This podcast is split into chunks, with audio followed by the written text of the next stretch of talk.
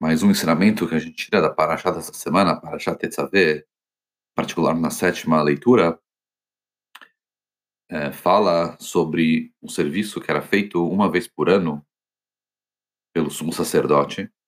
Ele oferecia o sacrifício no lugar mais santo, no Kodesh HaKodashim, e, e conseguia expiação para todo o povo de Israel de todas as besteiras que a gente fez. Os nossos sábios, eles aprendem, porque no Passuco está escrito, no verso está escrito uma vez por ano. Como está escrito uma vez por ano, eles entendem que aqui está se falando do serviço de Yom Kippur. A pergunta é por que está falando de Yom Kippur aqui, nessa paraxá, quando que se, é, a paraxá que fala mais especificamente de Yom Kippur é depois, é outra paraxá, é outro, em outra leitura da Torá.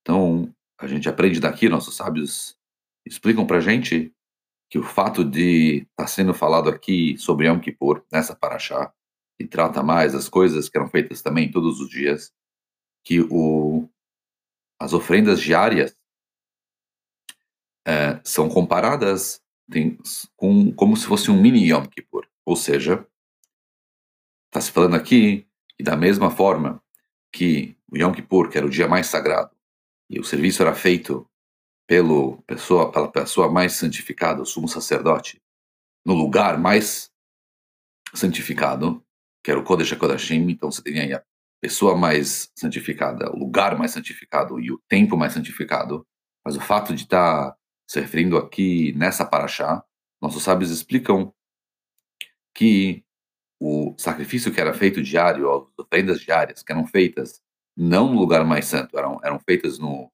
no altar externo, não no, no Kodesh HaKodashim. Podia ser feito por qualquer Kohen, não só o sumo sacerdote. E eram feitos não só no dia mais especial, mas todos os dias. Isso explica que a gente não precisa esperar Yom Kippur o ano todo para ter essa união com Hashem e conseguir que Hashem releve as nossas besteiras e a gente consiga reconectar com Hashem. Não.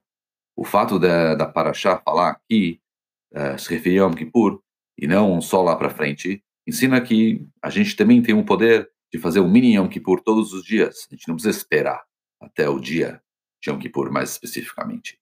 Isso ajuda a gente a ter a empolgação diária, e mesmo se a gente fez alguma besteira, ou mesmo se a gente quer reconectar com a Hashem do mesma, da, da mesma, com a mesma força e intensidade que Yom Kippur, a gente pode trabalhar no dia a dia.